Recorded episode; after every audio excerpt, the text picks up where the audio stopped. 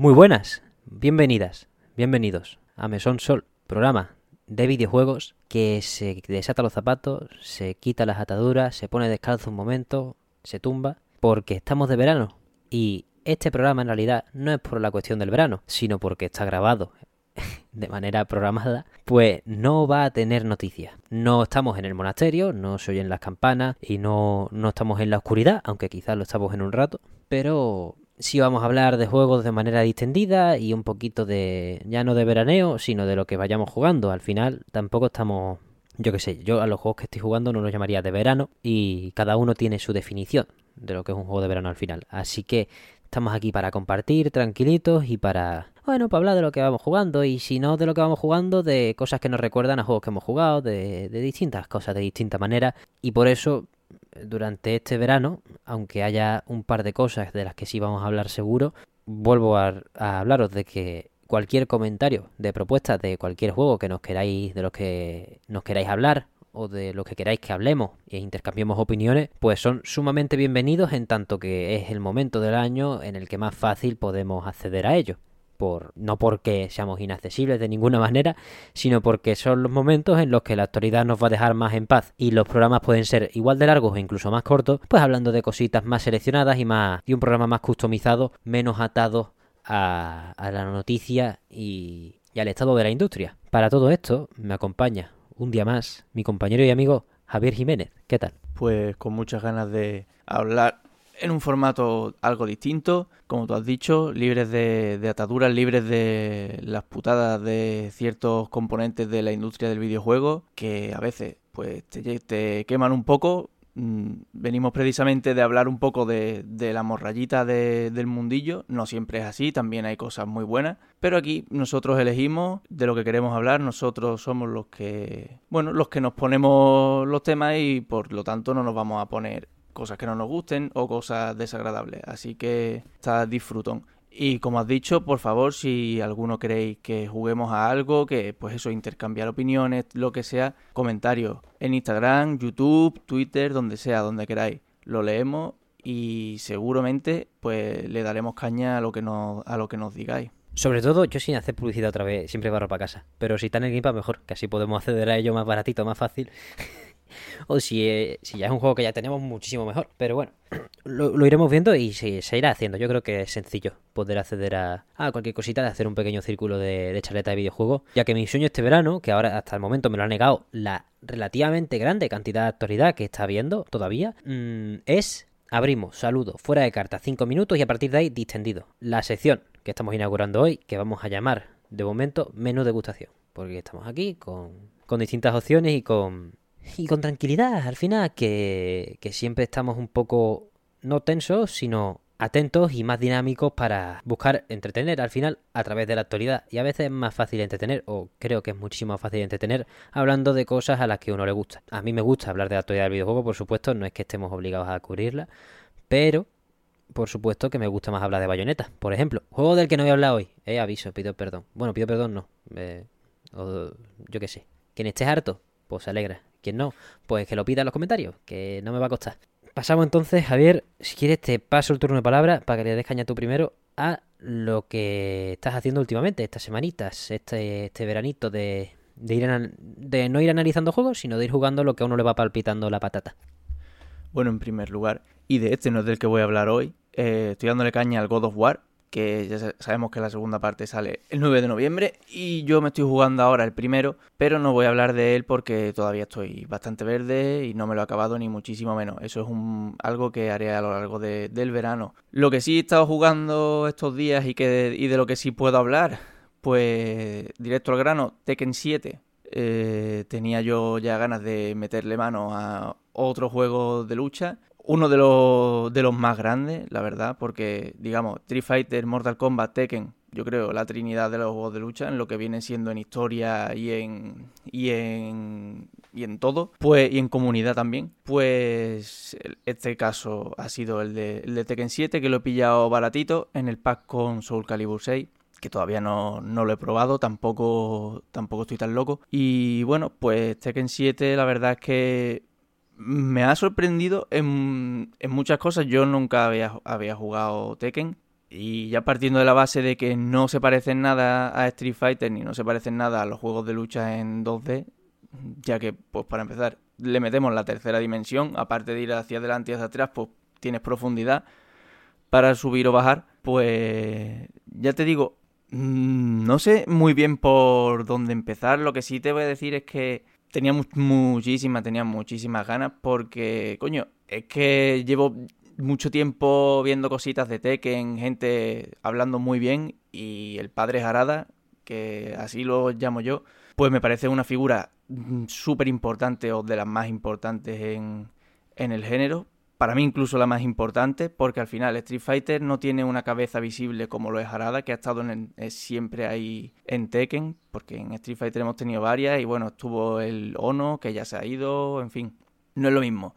Para mí Daisuke Ishiwatari en Guilty Gear y, y Harada en Tekken son, pues eso, los padres. Así que, pues sin más preámbulos. A ver, me gustaría hacer esto un poco más, digamos, no quiero dar aquí las chapas todas del Tekken 7 y que luego des tú con lo otro, sino hacerlo un poco más, pues, colectivo, hacerlo un poco más interactivo. Y bueno, pues lo primero, Tekken 7, ¿qué te puedes encontrar? Pues te puedes encontrar modo historia, te puedes encontrar arcade, batalla del tesoro y te puedes encontrar el mejor modo de la historia, los bolos. ¿Cómo? Te puedes encontrar los bolos. Pero eso.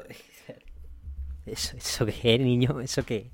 pues vas a la bolera, eso, te, coges tu personaje de confianza y te vas a la bolera a, darle caña a los bolos más locos que has visto en tu vida. Eh, no exagero si te digo que me he pasado gran parte del tiempo jugando a los bolos con mi hermano, porque además es que eh, estaba yo, es que he estado todo el rato jugando con él. Ha sido una experiencia cooperativa totalmente, o competitiva porque yo estaba dándole cañita yo solo en el modo de batalla del tesoro, que es básicamente como un supervivencia en el que tú estás haciendo combates uno detrás de otro y cada vez que ganas un combate, pues tienes la racha de victoria y te van dando objetos cosméticos para personalizar. Y mi hermano me vio y dijo, ¿eso qué es el Tekken? No sé qué, tal. Pues nos pusimos a jugar unos contra otros y luego ya a la una y media de la mañana o a las dos de la mañana dije, vamos a darle a los bolos. Y nos metimos a los bolos y es la polla, es simplemente la polla.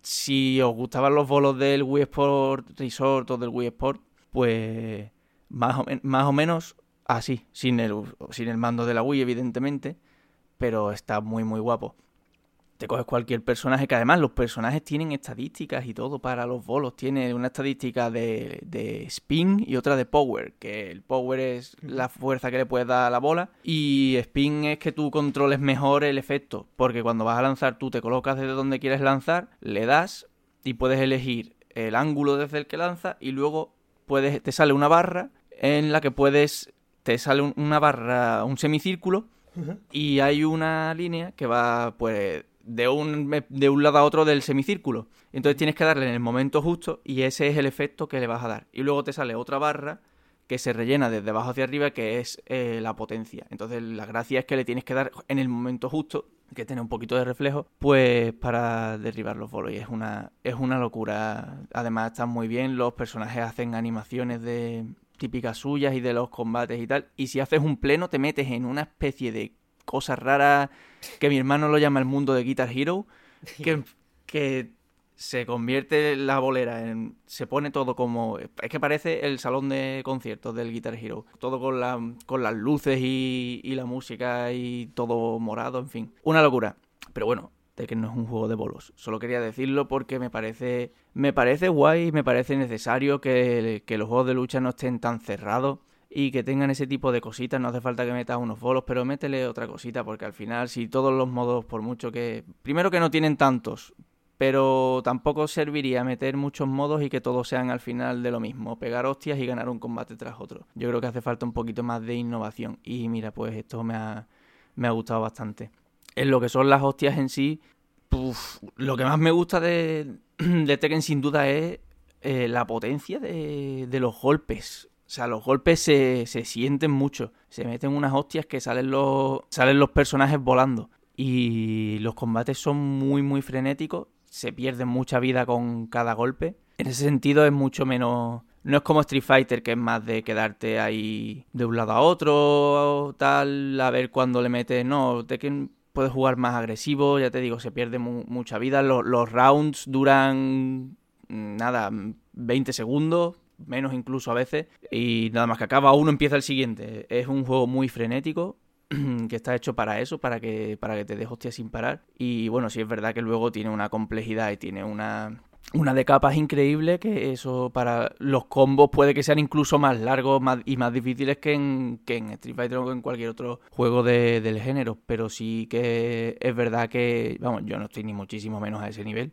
Solo tengo pues las bases que tengo de, otros juegos de lucha, pero no estoy aquí haciendo combos locos ni nada y aún así sí que puedes hacer tus combitos, probar las cosas y, y además que es muy es muy único, es muy único. Y más, y más si no, eso, si viniendo como yo que no he jugado ningún juego de lucha así eh, en 3D, eran todo, bueno, 3D, a ver, los gráficos sí, pero me refiero, no estoy metido en un plano bidimensional, sino que tengo la profundidad, los personajes cuando se caen los puede, les puedes seguir pegando en el suelo, que eso es una de las cosas más características de Tekken, los juggles, aparte de, o sea, que es cuando lo lanzas al aire, pues lo pegas antes de que caiga al suelo, y luego cuando cae en el suelo, también puedes hacer ciertos movimientos para para seguir haciendo daño ahí.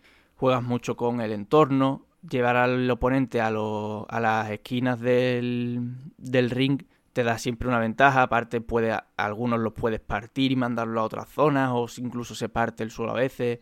Está muy guay, está muy guay y es muy distinto a todo lo que había jugado y me ha gustado muchísimo. No voy a entrar mucho más en arcade ni nada de esto, además que esto no es un análisis ni nada, solo quiero contar pues lo que me ha gustado, no voy a entrar en más modos. Eh, el arcade es lo de siempre, el modo batalla del tesoro, ya digo, es como un supervivencia consiguiendo cositas. Objetos de, cosméticos, que eso está también guapísimo, que puedes personalizar a todos los personajes como tú quieras. Hay un montón de objetos cosméticos. Mm, he visto que el Soul Calibur es incluso más en ese aspecto, o sea que es que puedes crearte a Darth Vader si te da la gana, por poner un ejemplo. Y hay cosas muy locas que he visto yo por ahí en YouTube. Pero Tekken es un poquito menos, pero es así. Lo puedes, puedes hacer lo que te dé la gana, personalizar todo y está muy guapo. Y por último, el modo historia, que mm, siendo el séptimo juego en cuanto a la, serie principal, que luego también tiene que si el Tag Tournament, Tag Tournament 2, pero hay unos cuantos juegos a las espaldas, pero aún así el modo historia se puede disfrutar, porque ya digo, yo no he jugado a ninguno, pero es una historia muy, muy accesible para todos, que te cuenta que se centra en la relación entre Heihachi y Kazuya, Mishima, que al final vienen a ser los protagonistas, y que quiere ponerle punto final a esa, esa saga, y entonces te cuenta pues un poco todo, desde el comienzo de la relación. Introducen también a la figura de Kazumi, que es la madre de, de Kazuya y esposa de Heihachi, en fin, que se puede entender muy bien y a mí me ha gustado mucho también ese modo historia cinemático que también tiene los también tiene combates, no es como Guilty Gear, que es solo cinemática, por ejemplo, sino que también tiene los combates para apoyar lo que está pasando en pantalla y muy bien, me ha gustado muchísimo. Le quiero seguir dando caña este verano porque además es eso. Para mí es definición de juego de verano, sí, porque, porque no necesito no necesito preparación ninguna, no necesito concentrarme, no necesito estar prestando atención a una historia o tener que estar mm, jugando sin que me interrumpan ni nada. Simplemente en cualquier momento enciendo, me echo unas partidas y además es rapidísimo, siempre hay tiempo para, para echarte alguna. Vale, no quería cortar tu discurso, tengo varios apuntes mentales. Voy a intentar ir en orden, aunque a lo mejor voy a romper por desinterés. Primero, me he metido en el Twitter de Jarada para ver, porque siempre, siempre está bien, vamos, seguirle en Twitter está, está gracioso. Y ahora no lo tengo aquí porque ya me he puesto a mirar otras cosillas, pero digo, voy a buscar el primer tweet. Siempre está hablando de Tekken, siempre está hablando de Tekken o de otro juego de lucha y siempre está ilusionado con la comunidad del Fighting Game. Y como se acerca el Evo, ¿se acerca el Evo? Pregunto, es el mes que viene, ¿no? En, agosto? Vale, por lo mejor estaba hablando un poquito de inscripciones con el Mar Julio, que lo llevó el otro día al bar. Por cierto, para los más frikis de esto, bueno, no de los juegos de lucha, sino de los juegos y de en general, porque a mí me gusta mucho. El programa de Haradas Bar está bastante guapo para ver un par de capítulos de vez en cuando. Sobre todo, el primero que trae a Ken Kutaragi Mames, Kutaragi es mi, vida. Mm, pero eso, estaba mirando el Twitter y coño, la el primer tweet que encuentro, o el último, es que resulta que han a Shinzo Abe, el primer ministro de Japón, esta madrugada está en parada cardiorrespiratoria porque le han pegado un tiro en la ciudad en la que nació Harada y el pobre está reventado. Esperemos que se recupere el señor porque al final la muerte aquí no se la deseamos a nadie que no conocemos, por supuesto, pero vaya, está ahí, tiene varios tweets de eso y he tenido que bajar bien bastante hasta que he alcanzado una en la que habla de los tecnicismos de una máquina arcade de Tekken 3 que es súper rara que ha encontrado una señora en un arcade perdido de la mano de Dios por ahí, por creo que por Estados Unidos. Pero coño, es eso, yo quería demostrar eso, que Harada siempre está ahí con las cositas y coño, es muy entretenido de, de leer y también de escuchar. A mí el bar me gusta mucho, me gusta bastante. Tiene un programa con el Sakurai también y joder, es muy entretenido. Luego, lo de los... las hostias en el suelo yo no sé quién lo hizo primero o si lo hicieron a la vez, pero también está en el Virtua Fighter, tío, que me llamó mucha atención. Yo lo vi por primera vez en Virtua Fighter 5 y digo, coño, qué feo esto, ¿no? Está feo, tío, pegarle a tu compadre en el suelo, tío. Pero es otra manera de jugar y está, está guapo. Eh, se nota que son otra escuela, en tanto que es lo mismo de 3D que puedes ir, que va rotando la, la cámara, y eso, que tiene lo de las hostias en el suelo, que eso otros dos juegos no lo tienen en ningún otro lado, aunque Virtua Fighter ya pues lleve, lleve tiempo sin, sin nada. Que se supone que el, que el señor este, siempre se me olvida el nombre, el director de Virtua Fighter, está trabajando en la siguiente entrega, que lo digo precisamente en el bar, que al final es un sitio también para informarse un poco, aunque normalmente no te informas de nada. Pero. Claro, es para otras cosas también. ¿Y qué más habíamos hablado? Ah, bueno, sí. Lo de los minijuegos en los juegos es obliga de, de absoluta obligatoriedad para darle saborcito, ¿eh? Yo me acuerdo, por ejemplo, del Record of Lord of War, el Wonder Labyrinth, que los Metroidvania se prestan muchísimo menos a ello. Es más, creo que es el único. Creo que es el único que he jugado que tiene, que tiene una featura aparte de, bueno, el Metroidvania, que está muy bien, por supuesto, fumabilísimo y tal. Pero este tiene unos minijuegos de tiro con arco bastante tocho, eh, tanto que es complicadillo. Y, y otro de apostar y jugar a los dados, que eso es una mierda. Ese hay un logro de perder todo el dinero y lo hice automático para conseguirlo. Pero el del tiro con arco está bastante guapo. También esto es los juegos de lucha es más difícil, por eso me refería a videojuegos, pero también que tengan dinámicas de coleccionables más entretenidas que buscar detrás de las paredes ocultas también es importante. Por ejemplo, en Narita Boy bueno, no es un Metroidvania, esa es una lucha que he intentado, que, intento combatir cada vez que lo menciono. No es un Metroidvania, es una aventura lineal. Eh, despertad. Todos los que le pusiste un 7 porque era un Metroidvania sin backtracking. A ver, señores. Es un. Bueno, da igual. Ya hablaremos otro día de Narita Voy bien, que se lo merece. Pero mm, tiene a los. Tiene varios coleccionables difíciles de pillar, y, pero son entretenidos porque son en el camino, no son hostia, ahora tengo que irme a buscar los bufos de la vida y de la magia, por ejemplo, en un Metroidvania cualquiera, en Blasphemous, en, los Castlevania mm, DDS, a pegar a paredes ocultas hasta que encuentre la, el frasco que pone PMB Max. Y digo, joder, que sí que mola cuando lo encuentras de manera orgánica, pero cuando estás en el endgame y quieres hacerte ya todas las cositas, tener el mapa al 100%, esa cosa que despierta la serotonina a una, en una dosis demasiado tocha como para que como para no convencerme a hacerlo sea lo duro que sea pues es complicado es complicado eh, pegarle todo el rato a todas las paredes ahí en bucle es un rollo es un rollo al final y yo qué sé tío otro juego de lucha macho ¿cuántos te quedan? te pregunto directamente ¿cuántos te quedan? el otro día hicimos la lista, ¿eh? Yo creo que tenía un, como iba ya por la treintena. Eh, me quedan, pues mira, te voy a hablar en términos de la, la alineación del, del Evo. Solo me falta el Melty Blood, así te lo digo. Nada más que, nada más que el metirlo. Pero escúchame, ese no te lo va a comprar, ¿no? Quiero decir, hasta, hasta el momento hemos cubierto en este programa King of Fighter 15. Hemos hablado de esos layos o muy poco de esos en profundidad, pero no análisis de Guilty Gear Strive, mejor juego de la historia. Em, hemos hablado un poco de, no, sé si de Smash Bros, de Street Fighter hemos hablado bastante, actualizaciones del 5, Street Fighter 6. Eh, eso y te voy a decir, el siguiente, Skullgirls, Quiero decir, cinco juegos de Evo. ¿Los cinco son del Evo? Menos el Smash Bros.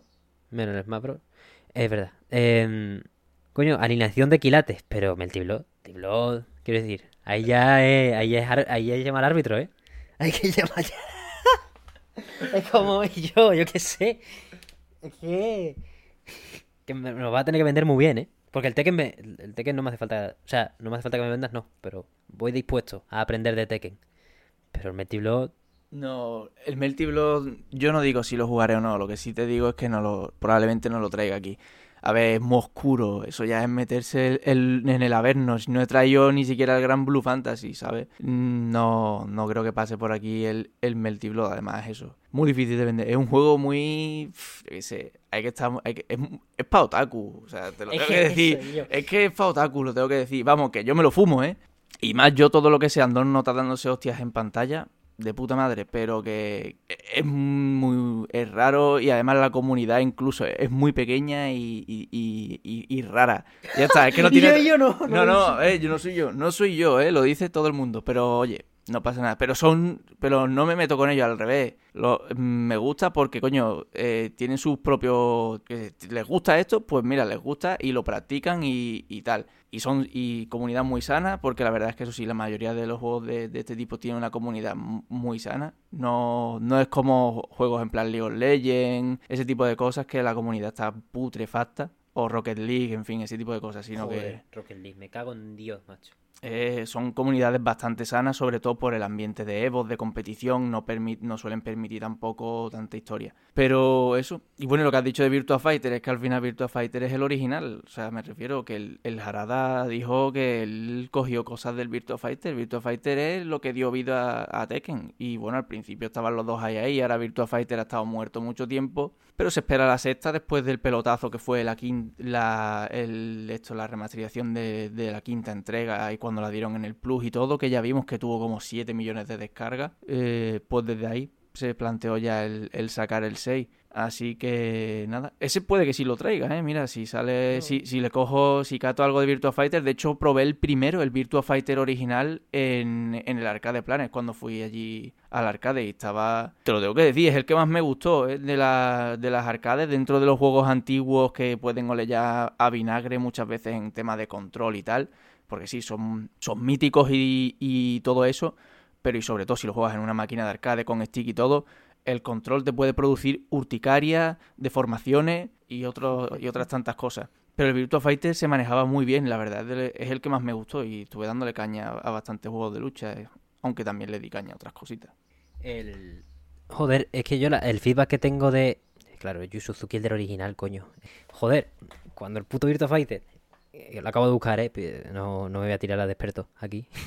Pero cuando el Virtua Fighter original está dirigido por Yu Suzuki, que otra cosa, ya no, ya no, ya no por... Quiero decir, el último juego que ha sacado es de Apple Arcade exclusivo, se llama Twister y es una suerte de Space Harrier que parece que... Bueno, me, me voy a callar.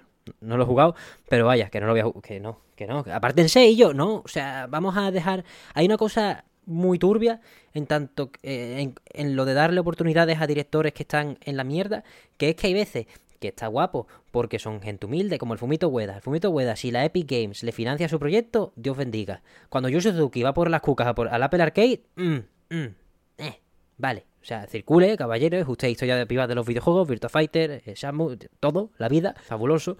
Pero, joder, eh, eh, quiero decir, Air Twister no niega Shamu, ni, ni Virtua Fighter, ni nada. Lo que sí niega es su consistencia actual, que no hay, y ya está, y podemos asumirlo y no pasa nada. Quiero decir, la gente deja de crear por algún motivo. Pero eso, cuando Virtua Fighter está hecha por Yu Suzuki originalmente y ahora está la, la ahora está Sega a tope otra vez con esa edición eSports, que se, llama, eh, se llamó eSports en Japón. Y aquí era Championship, ¿no? Championship Edition. Fighter? Sí. Creo que era Ultimate Showdown o Ultimate Edition o algo así. Ultimate Showdown, eso. Es que no, no, me acord, no me acordaba. Es que como eso en el bar de Harada la llaman todo el rato eSports, me, me lío. Pero, joder, es verdad lo de las comunidades de juegos de lucha, excepto el escándalo que hubo de Smash Brothers hace ya un año y pico, ¿no?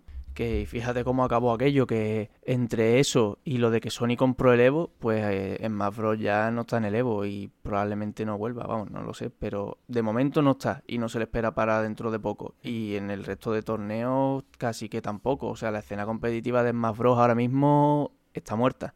Que fíjate tú que creo que se la ha cargado hasta Nintendo, creo que el circuito anunció Nintendo el otro día, bueno, el otro día no, hace ya unos meses, eh, el circuito profesional de para el Competi de Splatoon por Estados Unidos, que cuando salió la Switch, bueno, cuando salió la Switch no, sino cuando salió Smash Bros. Ultimate en la Switch, el circuito de Splatoon 2 se fusionó con el de Smash. Uh -huh. Claro, lo, lo, lógico es que ahora se fusionasen, pero claro, es que la comunidad está tan no viciada, sino absolutamente destruida, con justicia, por supuesto, a todos los que tengan que coger por banda las autoridades o las personas denunciando, que los cojan y los revienten, porque vaya casitos y vaya joyitas de trozos de mierda que había por ahí al final. Pero eso, hace falta un relevo generacional muy gordo, ¿eh? Para que la comunidad vuelva a, a tener presencia. Ya no por, por lo que tú dices de que no entran por eso, esas conductas, sino porque quitando a la gente con esas conductas, no queda comunidad, que es el problema gordo. Queda poca comunidad. Por supuesto, fan de Smash Bros. Yo soy fan de Smash Bros. en tanto que Sakurai es mi padre pero yo no voy a estar en la escena competitiva nunca, ni, ni siquiera mirando. Entonces no formo parte de ese cambio generacional. Y hay que preguntarse quién forma parte de ese cambio generacional.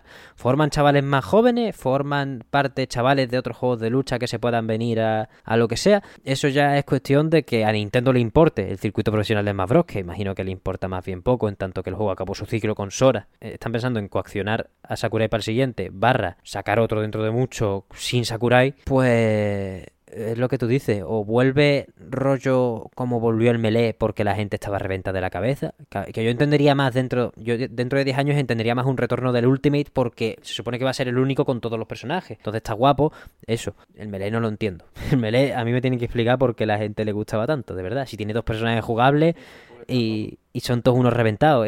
Ultimate sí tiene ese sentido, ese posible sentido homenaje dentro de 10 años quizás, cuando ya, bueno, 10 años incluso 5, pero no, no sé cómo van aquí los cambios generacionales y tal, pero y cómo se lo van a plantear, pero sí tiene ese esa posibilidad de rendido homenaje porque es el Smash de Switch, que va por 20 y pico millones de unidades, casi 30, y por, porque es el que tiene a todos los personajes y probablemente sea el único que lo vaya a tener.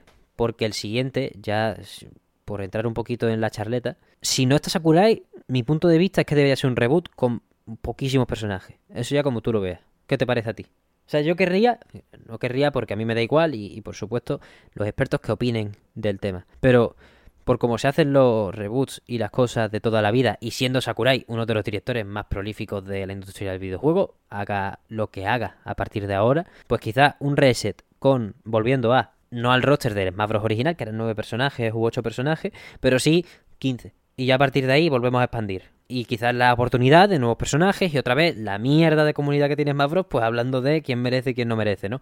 Pero lo importante es que Smash Bros. vuelva a ser la fiesta de los videojuegos y quizás por ello se tiene que reformar a las nuevas generaciones que lo hizo Ultimate muy bien, por ejemplo con Persona 5, con, con el Joker, o con, bueno, no tanto con Byleth por lo que porque Persona 5 es un juego más global y más amplio, pero sí metiendo personajes nuevos de nuevos, de que no tienen ni 10 años.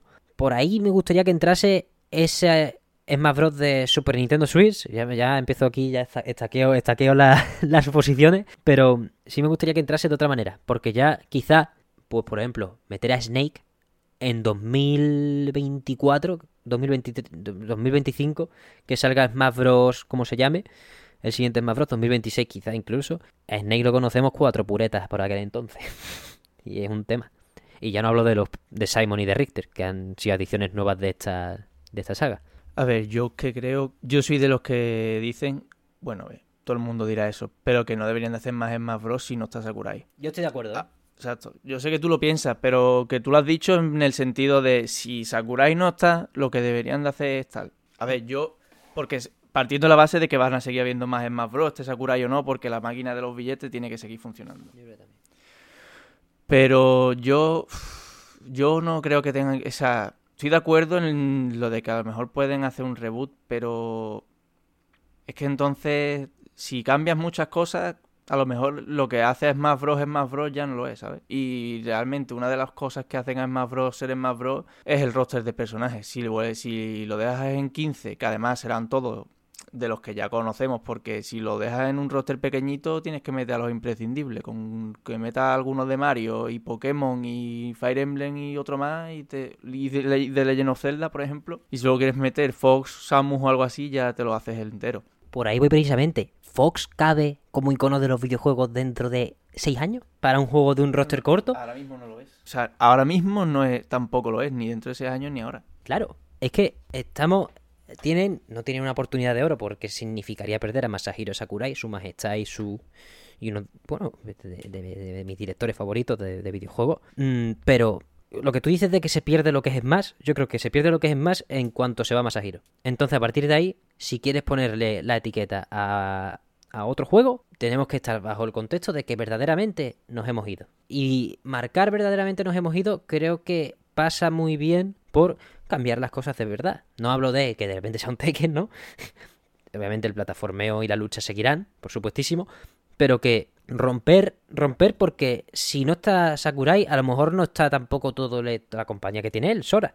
Entonces hay que buscar la finura por otro lado, buscar nuevos iconos, por ejemplo, imagínate, un... Voy a decir cinco personajes, no voy a decir 15, voy a decir cinco. Mario, Pikachu, Kirby, Link y uno de Fire Emblem, por ejemplo.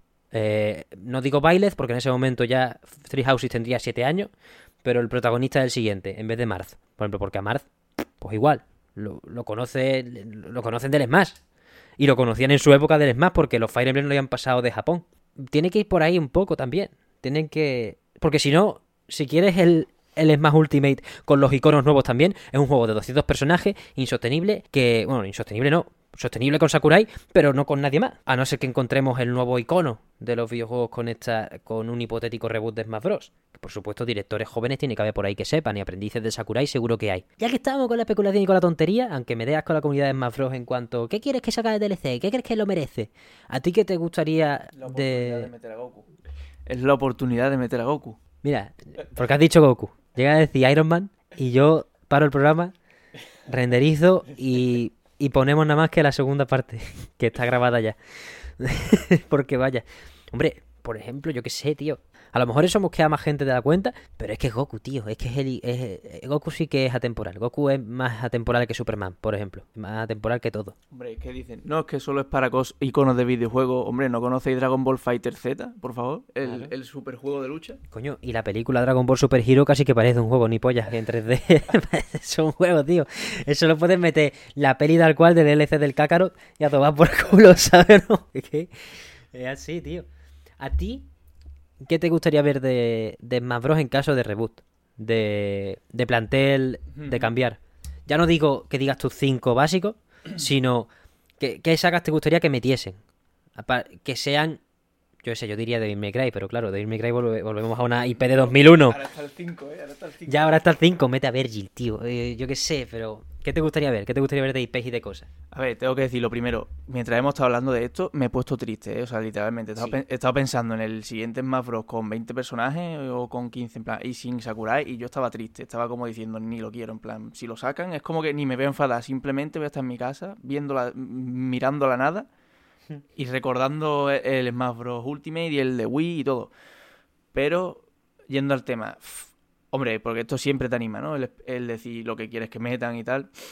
Que Smash Bros. Ultimate tiene un plantel inmenso y aún así hay muchas cositas que hubieran gustado. Para empezar, lo que has dicho de Devil May Cry, métele al Dante y de Echo Fighter al Virgil. Es que lo tiene. Lo tienes, lo tienes hechísimo. Además que, o sea, es verdad que si tienes que hablar de iconos de videojuegos, ahora mismo está el 5, que lo está, que lo, lo ha petado bastante. Y, y si por aquel entonces está el 6 y tenemos suerte, tienes la excusa perfecta. Después de qué más sagas me gustaría, bueno, lo que tú has dicho, yo creo que esos cinco son imprescindibles. Mario, Link, Kirby, Pikachu, sí o sí. Y después uno de Fire Emblem, que puede ser protagonista del nuevo juego, puede ser uno más clásico, no sé, lo que sea. Después, mm, más que tenga que ser obligatorio, yo creo que Splatoon te va, va a tener que seguir metiendo a, a los Inklings del, del Splatoon. Algo de Xenoblade, no sé, con todas las cosas que tiene Nintendo ahora mismo. Eso rescatando cosas que ya, que ya estaban. Y luego, hombre, a mí me gustaría ver al Ryu de. Si no es el de ahora, pues. O sea, si no es el. Este que está en el Ultimate, pues al Ryu de Street Fighter 6. O algo así. Yo creo que. Yo creo que merecen estar. Y alguno más de. Porque me gusta mucho eso que ha hecho Sakurai de haber metido de todos los juegos de lucha a- a alguno, ¿no? Al final había una representación muy grande. Y a mí me gustaría que siguiera estando Ryu y que siguiera estando Kazuya o, Terry, u otro de, de Tekken. Y el Terry, joder. Es que me, gustaría, a mí me gustaría que esos se mantuvieran y que sí, y para que no se perdiera la componente de homenaje. Y también me gustaría que siguieran Sonic y Pac-Man y Mega Man por ser, por el estatus que tienen de clásicos. Luego aparte deber- luego aparte supongo que también seguiría el aldeano, que bueno, que Animal Crossing, no sé, treinta y pico millones, ¿no?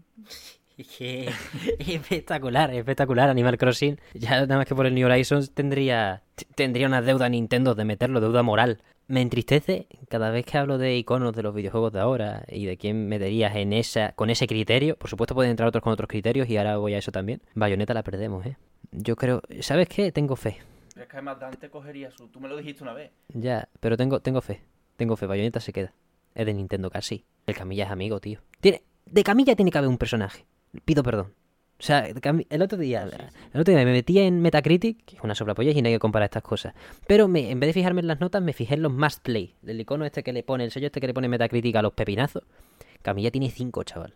Okami, Bayonetta 1, Devil May Cry, Biohazard 2, creo. Y. Y Beautiful Joe. Dime un director de la vida, no que tenga 5 más play de Metacritic, que también Bayonetta 2, aunque él no es director, pero dime un director que tenga 5 o 6 más play en trabajos en los que ha estado involucrado activamente. Es que, joder. Yo creo que Bayonetta se queda por no se queda, no se queda, yo lo siento. Yo creo que, es, muy difícil. Pero lo que quería hablar de aparte de la trascendencia dentro de los videojuegos, pues estamos hablando de los grandes, ¿no? Japoneses, Capcom, Tekken, eh, eh, Mega Man, todas las cosas, bueno, los clásicos también y la envergadura que tienen. Es el momento, el nuevo Smash Bros, cuando sea, de meter indies en serio. No me valen ya traje. O sea, Hollow Knight, Cuphead, Shovel Knight, eh, los indies que vaya a ver en el futuro, el zorrito del Tunic de los cojones también, que, he dicho de los cojones, pero me encanta. Eh, no, no, pero totalmente de acuerdo.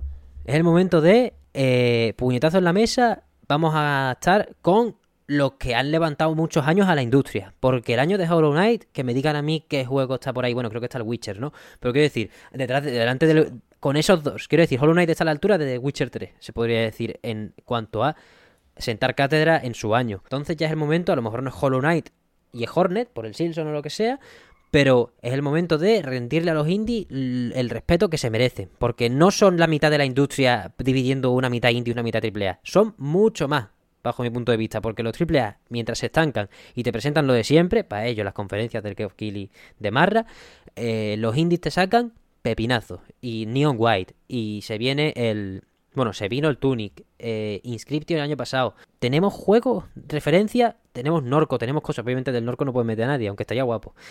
que te le echase cojones, pero hay que ir a, hay que ir con ellos, tío. Ya no es indie hay, es que claro, trajecito, toma. No, no, no. Ya aquí que, está muy bien, ¿eh? el del Cuphead está todo guapo. El de. ¿Cuál era el otro, tío? Que era prácticamente un personaje. El Sans, es verdad, que le metieron hasta, hasta música. El Sans era el personaje. Pero eso, échale narices ahí y, y ya los indies de cara con Dante. Porque es así, porque muchos han revolucionado el género casi tanto. No diría tanto, porque Devil May Cry es de los pilares de la historia casi tanto o igual que la mayoría de personajes o de franquicias que representan muchos personajes de Smash Bros. Así que por eso, ¿qué te gustaría ver a ti de indie por ahí? Pues Penitente, de uh. Blasphemous. Es que pero es, que, estoy totalmente de acuerdo, tío. O sea, es que hay que darle, hay que darle a los indies, que es que además es lo que, es lo que tú dices, mientras los triple se estancan y no tienen nada que meter. Mira, es que antes de que me metas al siguiente protagonista del Assassin's Creed, o incluso a Alessio Auditore, que me da igual que sea Alessio es que antes de meterme a eso, yo prefiero que me metas a todos los que hemos dicho. Prefiero a Shovel Knight, prefiero a Hornet o a Hollow Knight, prefiero al Penitente, prefiero a quien sea, tío. Prefiero a Cuphead, prefiero a Sans, prefiero. Los prefiero. A la del Celeste también. También, es que son todos más recordables y son todos. No sé, tío. Hombre, a ver, he metido a ese Auditore precisamente, que es el mejor protagonista de Assassin's Creed, pero que si hablamos de los nuevos, muchísimo más recordable y que han tirado de verdad con el peso, coño. Lo que no me va a meter al del Skull and Bones. Hostia. coño, y yo, es que se me ha olvidado uno.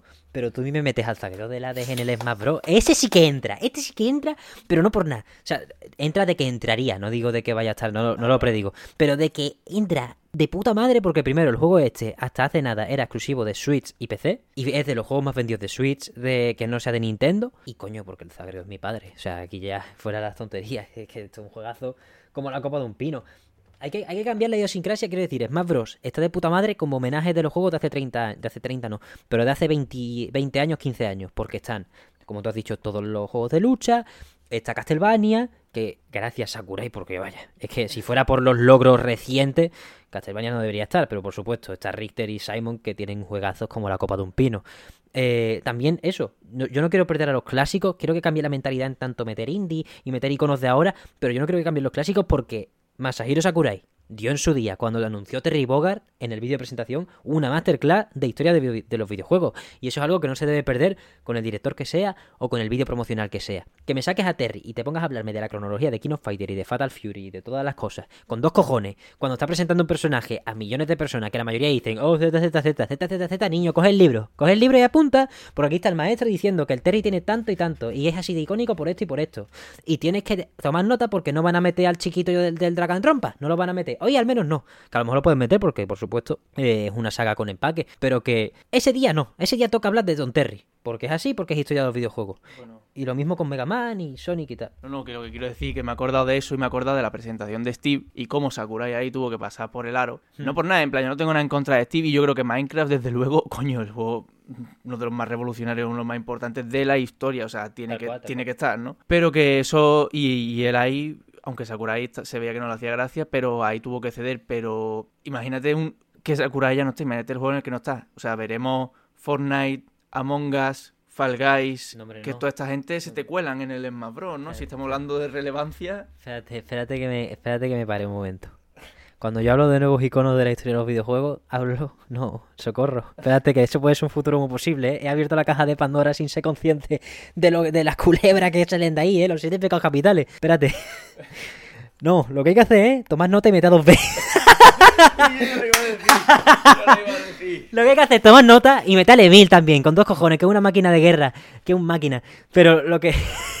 no se pierdan, no se pierdan en, en la niebla. Señores, Among Us no es un videojuego. no. Y yo no. No. No. El, el pavo del Fortnite, hijo de puta, tío. No. Que encima dice, vamos a meter el Fortnite, ¿a quién coño mete si hay 900 skins? Al rubio de mi... Ah, qué asco, coño. No, no, no, no. O sea, en más Brothers... Toma por culo, que no salga ninguno. Si es que eso es la opinión que tenemos. es que no puede salir más. Pero en el caso de un reboot o una siguiente entrega, aparte de, por supuestísimo, eh, eso de los iconos, lo sigo manteniendo porque entiendo los iconos del futuro de los videojuegos como los cloud del futuro. Lo, quiero decir, Cloud tiene que seguir, ¿eh? Cloud tiene que seguir. Por, primero, porque el remake parte 3 no habrá salido para entonces. Cloud y Uh, uh, Cloud y Sephiroth, qué bueno, es que es muy bueno, es que Sephiroth eh, a mí me supera. Pero lo que, lo que digo es que mantengan la finura de saber cuáles son los juegos del momento. Por ejemplo, Persona 5 está muy bien escogido en aquel momento. Persona, creo que no habría mejor representante de lo que era en ese momento la actualidad de la industria y el icono. Es que no, no había otro. Estoy pensando y no había otro. Era el pelotazo y lo fue tal cual y el Reggie se llenó de gloria porque además anunció esa misma conferencia Bayonetta 3. En fin. Eh, agosto. Identificar por ahí, yo qué sé, el... Claro, son juegos del futuro, me los tengo que imaginar también. Pero, por ejemplo, si quieres meter más Final Fantasy o si cometes el pecado de quitar a Cloud o a Sephiroth, porque también depende de Square, ¿eh? atentos a eso, depende de Square. Pero mm, si los quitas, un Clive Rossfield del Final Fantasy XVI, que eso va a ser, ese juego va a ser demasiado. Un, un personaje, imagínate, de Final Fantasy XIV, con dos cojones, que no me sea ninguno, me sea Yastola nada más por el gachapón, pero... Y yo, ir por ahí y... Yo qué sé, el por supuesto, más indies, los que vayan saliendo y tal, pero aspira a eso, aspira a ampliarte también por ahí, porque, por ejemplo, los protagonistas del Dragon Quest se pueden quedar, bajo mi punto de vista, porque son cuatro, están muy bien escogidos porque además los saltos de año a año son casi, casi iguales, como están hechos, son el del 3, el del 6 creo, el del 8 y el del 11. Pues imagínate que para esta entrega, que ya haya salido Dragon Quest 12, pues añaden otra skin, que es el del 12, y ya está. Por ejemplo, el de Dragon Quest es muy fácil de mantener, pero eso me metes una, yo qué sé, un, un 2B, un Nemil, un cositas ahí de mito, Yo de nuevo. también Bomberman y Rayman. Hostia, claro. Está muy bien también. ¿Qué es eso? Yo no creo que deban dejar el homenaje, por supuesto. La fiesta de los videojuegos incluye a la gente que hemos estado jugando videojuegos para aquel entonces, eh, los 20 años anteriores. Entonces, no se deben perder, aparte del cambio de idiosincrasia. Por eso, rezo por Dios que no hayamos abierto la caja de Pandora de que entre el bicho de la Mogus, el, como se llame, el Ivor del, del Assassin's Creed Valhalla y su puñetera madre. Porque, no, porque por ahí, por ahí no ganan. Bajo mi punto de vista, por ahí no ganan. Porque primero, en 2026 o cuando salga, van a estar los mismos roñosos que piden a Geno eh, y, y esas cosas. Y, y- sí, igual Luigi. Entonces, los pobres van a, estar, van a seguir amargados con cada puto reveal porque les van a dar les van a dar en la cara. Si es que sale un juego, es que al final estamos siempre en la realidad en la que de verdad de, hay un Smash Bros. después de Masahiro Sakurai o que, ni, o que no lo dirige. O sea, porque si a lo mejor lo dirige, Si se queda por ahí, aunque sea de supervisor, me doy con un canto en los dientes. Sí. Vamos, si se queda dirigiendo, toda esta charla se va a la mierda. Porque entonces es lo que Masahiro quiera y amén. Y se queda Pete, por ejemplo, que para algo que es suyo. Y eso es así. Y otra cosa, apunte, opinión personal. Lo que no esté. O sea, o, o haces dos cosas con los pases de DLC, porque obviamente habrá DLC. O haces o no metes gente que ya haya estado, ojo con esto, ¿eh? O no metes gente que ya haya estado, o haces pases que ya hablan ya de gente que haya estado. Bajo mi punto de vista, porque. Y yo imagínate que te compras el primer pase por 25 pavos y los cinco primeros, sin previo aviso, son tíos que ya han estado.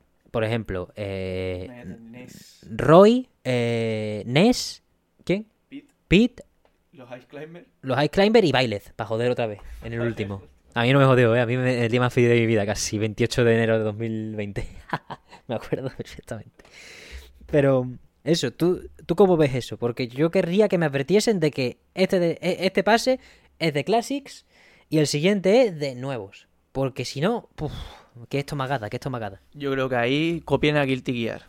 Te met- un pase, cinco personajes, yo que sé, tres nuevos y dos, y dos También, homenajes, ¿sabes? también, En plan, Es verdad que el modelo mixto, cuando te lo sabes, es también bu- buena manera de, de ponerlo. Porque vaya, a mí me daría bastante, no asquete, porque al final si me meten otra vez al Simon, pues estoy pegando latigazos todo el día. Pero sí es más injustificable cobrarte 25, lo que sea, un pase de batalla, o un pase de temporada, perdón, y que te metan cinco personajes que lo máximo nuevo es que se vean mejor que en la versión Ultimate, pero que el gameplay sea parecido.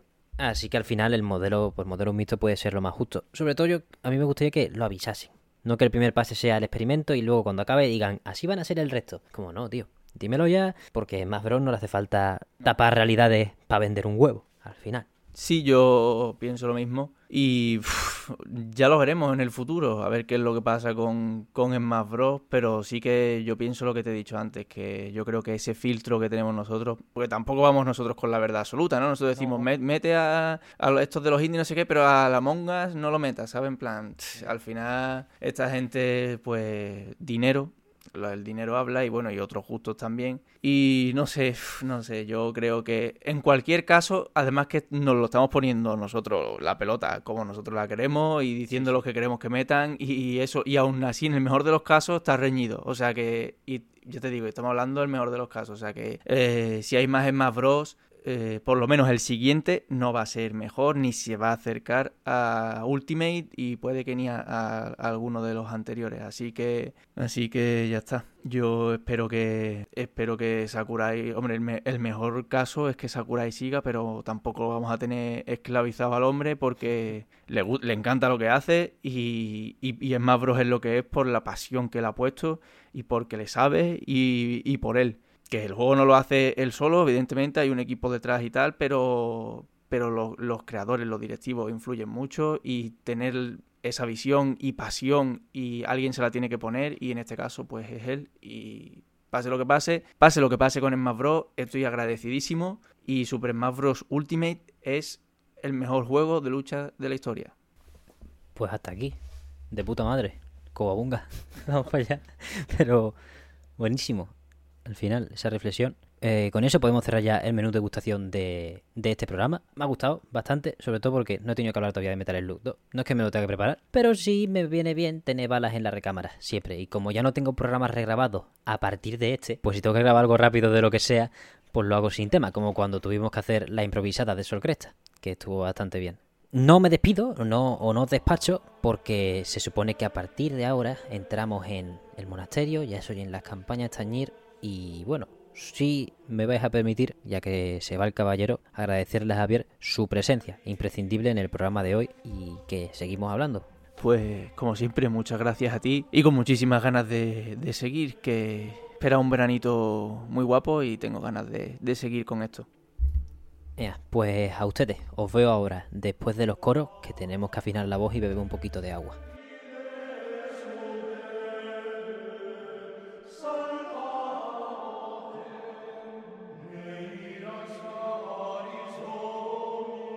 Bienvenidos de vuelta, una semana más. ¿Qué semana? Dios dirá. Bienvenidos de vuelta al monasterio de los videojuegos, donde se disfruta de ello, da igual el año, da igual cómo estén hechos. Estamos en esta parada, en el cosmos y en el pensamiento, aunque quizá hablamos un poco de la industria de los videojuegos en general, pero nos intentamos aislar con mi compañero y amigo Javier Iruelo Hola, ¿qué tal? Aquí vuelvo, aunque nadie lo pidió. Espero que alguien lo haya pedido, la verdad. Pero bueno, lo dudo bastante. y aquí estoy. lo que pidan, a no ser que se estén metiendo con el presentador de este programa, no importa. Aquí, aquí estamos para, en, este monasterio, en este santo edificio, que no es para nada el mismo sitio en el que grabo siempre, estamos para reflexionar sobre los videojuegos en su más profunda versión. Al menos hoy no es así, porque hoy traemos un tema más mundano, más de a pie. Quizá alguno nos tacha de ser falsos ascetas, de no saber discernir la esencia del videojuego debidamente, o de que quizá jugar tanto a la Switch nos va a pudrir el cerebro como maestros del PC. Que les den por culo. Bien hablado. ¿Por qué venimos a hablar de los shooters? Pues mira, Pues mira, ya está. eh, da igual. Quiero decir, ¿por qué tu cerebro es más grande? Por no jugar un shooter. ¿Por qué tu cerebro es más grande? Por jugar shooters. Habla de ello sin problema y ya está. Vamos a darle. Vamos a pasar un ratito por la historia más reciente y no tan reciente. Y al final hablaremos de lo que nos dé la gana. La, la última vez, pues Quisimos hablar del Hades, ¿no?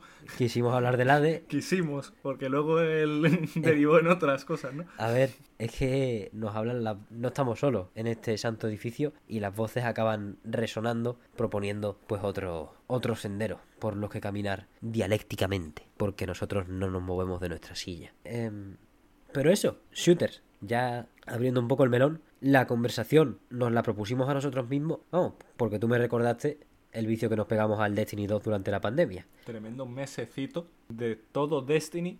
Me levantaba a las 9 de la mañana para jugar al Destiny. Me iba, me levantaba de la silla a las 9 de la noche. Perfecta. ¿Qué fueron? Yo, yo tengo 100 horas o así en Steam durante un mes. Yo tengo ciento y pico. Fueron. Fue un poco. Desde que empezó. Desde más o menos la fecha Anim- de Animal Crossing, 20 de marzo por ahí, hasta el 2 de mayo. Mm. O sea, fue decir, ¿dónde está. ¿Por dónde puedo escapar? ¿Dónde puede mi alma encontrar el consuelo en estos tiempos de mierda? Porque no hay otra manera. No hay otra manera de describirlo. Es más, se podría seguir aplicando. Pero, pero, o sea, podríamos haber seguido jugando a Destiny 2 hasta hoy, pero nos valió con un mes y pico. Y eso, el lugar donde teníamos, donde podíamos encontrar ese abrazo silencioso, esa paz o esa evasión, pues aquel, aquel mes para muchos fue Animal Crossing, para mí lo fue más tarde, porque no, no tardé en viciarme al superventas de Nintendo, pero ese mes para nosotros fue Destiny 2. Para mi madre el Animal Crossing fue un mes después de su cumpleaños, cuando se lo regalé. Eh, no he vuelto a ver la Switch desde entonces. Eh, tampoco me quejo, no tengo nada, no tengo ningún interés.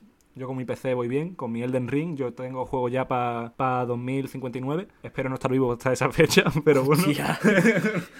La, la vida de las zetas. Vamos a vivir 100 años, Javier, en estos pasillos. Joder. Con una toga y, y yendo al coro. Ah, bueno, Por entonces, favor. entonces buena vida. No, la verdad que ojalá.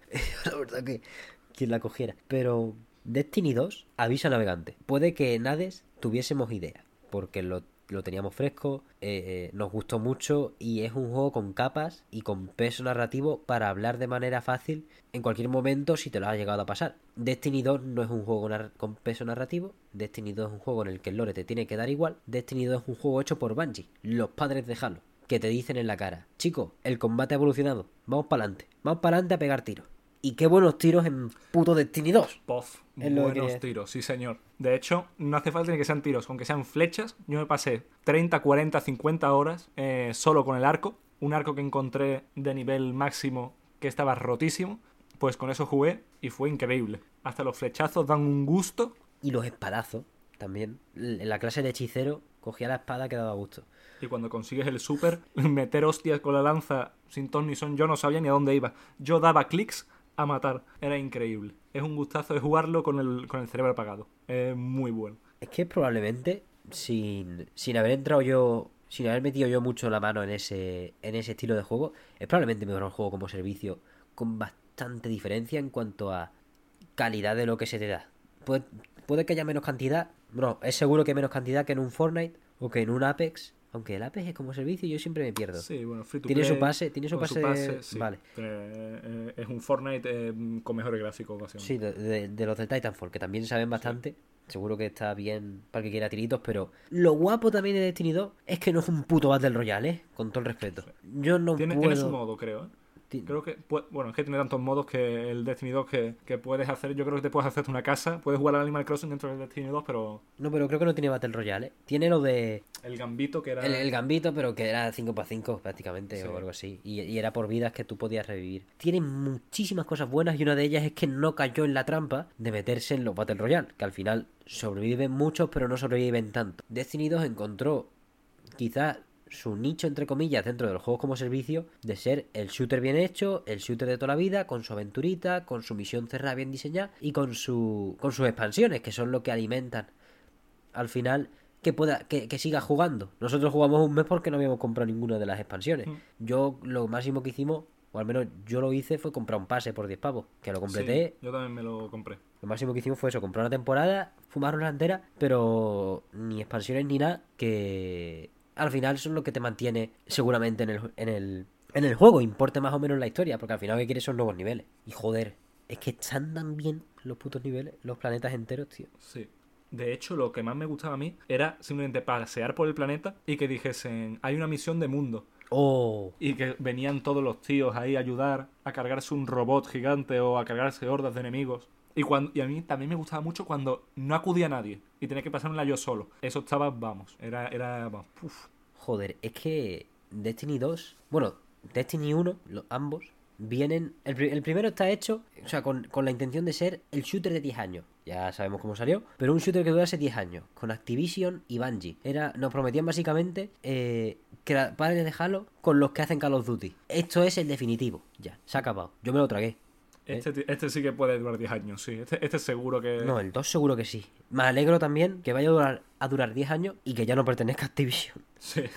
que comprasen su independencia eh, Bungie por segunda vez en su historia, primero de Microsoft y después de Activision, y Destiny 2 sea su hijo, aunque ahora los ha comprado Sony, es verdad que no se nos olvide, están revisando todavía la operación y, y han tratado de, de decir cómo Bungie va a seguir siendo un estudio independiente, rollo lo que pasó con Bethesda y Microsoft, que dicen que, son, que sigue practicando sus tareas de editora, y es verdad que ellos han atrasado Starfield, no Microsoft, y el juego no va a venir, el juego no va a tener nada de Xbox, aparte del logo en el juego de ser- en la versión de Series X. Bueno, de eso, eh, Bethesda y Microsoft, espero que se una Obsidian, que para algo es de Microsoft, eh, y saquen Fallout New Vegas 2, eh, tengo que decirlo en público, para que luego, para que quede, Que quede para que quede constancia. eh, ya puede seguir Ángel. Buen, buen llamamiento, ¿no? Me, me parece bien. O sea, eh, esta sección también da lugar al, al activismo al activismo ju- videojueguil. Ya, ya lo hicimos el otro día. Ca- cagándonos en los muertos de Bobby Kotick. Por si no quedó claro, eh, tus putísimos muertos. Tus putísimos muertos, en efecto. O sea, rigor periodístico quiero tener, pero en este caso, pues no. En este caso tanta falta no hace. En otros casos que vayan saliendo a lo largo del tiempo, seguro. O sea, las cosas hay que hablarlas bien y, y en eso está la gracia de estos programas. Pero en estos no. En estos casos no. Bobby, vete a mamarla. O sea, cuando pueda, antes, me- cuando antes mejor. Y si es en una caja de... Bueno, da igual. Eh, bueno, en la, la gracia de, de Destiny 2, que por fin cumpla esa promesa de ser un juego que dure 10 años, ya, ya va por. Salió en 2017, ya va por 5, ¿eh? Mm. Y no, y no pretende echar el freno. Este año ha salido una de las expansiones más importantes y para muchos de los jugadores que siguen en la comunidad muy activamente, es la mejor que ha salido, la de la Reina Bruja. Salió el 22 del 2, si no recuerdo mal, a la vez que Sol Cresta. Qué ganas de poner la fecha ahí, ¿eh? Eh, Camilla, mm, la Virgen. Qué bien, qué bien, qué bien, qué bien. Pero bueno, no importa. Sol Cresta ya sabemos, Sol Cresta ya sabemos lo que es y es bastante de nicho, ¿no? Eh, eh, es bastante de nicho, es un puto juegazo y quien quien ose pagar 50 pavos, 40, los que quiera, pero al final el DLC de Dramatic, modo Dramatic, que tiene historia con diálogo, es un DLC, de verdad que es un modo de juego secundario. Puedes pagar 40. Quiero decir, Sol Cresta, en cuanto se ponga a mitad de precio, es un juego de obligatoria adquisición. La humanidad, mensaje a la humanidad. Cuando sea el cuarto impacto, en plan Evangelion, se va a, se va a reproducir esto. Mensaje a la humanidad. Sol Cresta está a mitad de precio. Hay que comprarlo. Por los niños. igual en el cuarto impacto se ha caído Steam, pero bueno, esperáis un ratito. No, pero tienes la, tienes la eShop y tienes la PSN Store, tienes todo. Están todas las plataformas, todas las redes sociales, como decía el genio. Pero eso, Destiny no pierde fuelle después de 5 años. Destiny 2, perdón. Destiny 1 perdió fuelle. Perdió fuelle. perdió fuelle en su segundo mes. Perdió gas bastante rápido. Y aún así, Destiny 2 un juego que salió de pago. No sé si lo recuerdan, salió Sí, 60 pavos. sí, sí. En septiembre de 2017. Si no recuerdo mal, era 2017. 2018 seguro que no.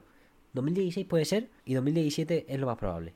En mi cabeza. Pero salió a 60 pavos bajo el amparo, entre comillas, de Activision Blizzard. Y sin ningún tipo de esperanza. Tanto para los jugadores como para Bungie. Porque estaban ahí enfrascados en un sitio en el que no les iban a dejar continuar con una idea que no produjese dinero.